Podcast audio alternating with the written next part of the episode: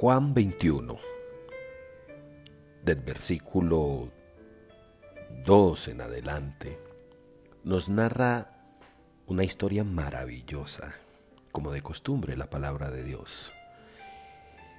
Aquí, en este punto, los discípulos estaban perturbados. Había ocurrido que el Señor Jesús había sido crucificado. Ante este hecho, pues sus discípulos estaban en un punto de quiebre, de tristeza, de confusión, de dolor, de miedo. Y ante este miedo, pues toman decisiones equivocadas, como lo dice precisamente este versículo, el versículo 3. Simón Pedro les dijo, voy a pescar. Y ellos dijeron, vamos nosotros también contigo. Fueron, entraron en una barca aquella noche y no pescaron nada.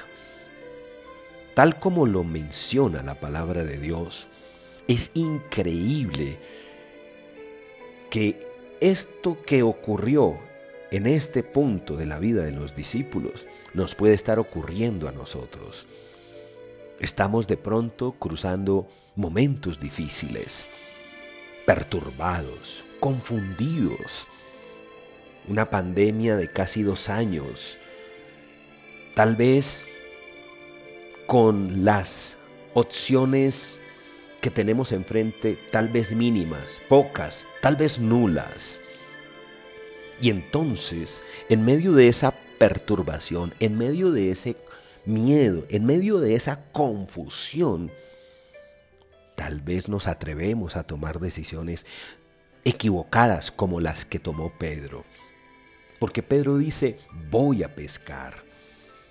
Y es una decisión equivocada, lo sabemos. Porque Pedro hace mucho rato Dios le había dicho que él ya no era pescador de peces, sino pescador de hombres.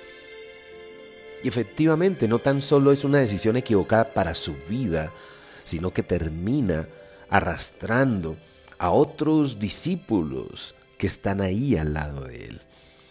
Y eso es lo que ocurre cuando uno tiene y toma decisiones equivocadas. No tan solo uno se equivoca, sino que lleva a que otros también se equivoquen. Hoy usted y yo tenemos que pensar en ello. Y así como Pedro, después de tomar esas decisiones quedamos más frustrados, pues había pasado toda la noche y no habían pescado nada. Y eso es lo que de pronto puede estar ocurriendo en mi vida, porque he tomado decisiones en mi habilidad, en mi talento, en mi conocimiento, pero no hemos tenido en cuenta lo que Dios nos ha dicho.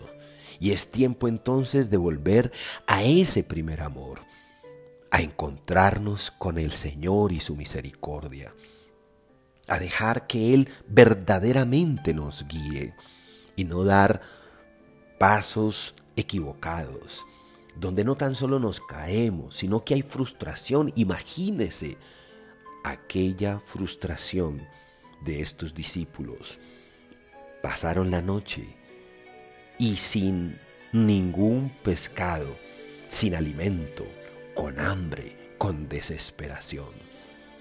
Es momento entonces para levantar la mirada, para acercarnos a Dios y para entender que el único que puede orientarme en el camino que me lleva a la verdad, a la prosperidad, al éxito, a decisiones acertadas que llevarán que mi red no esté vacía, sino todo lo contrario, a llenar mi red, pero con la bendición, aquella que añade prosperidad y alegría y no tristeza.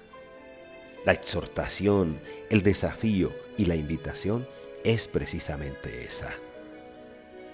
Mi nombre Guillermo Rodríguez. Chao.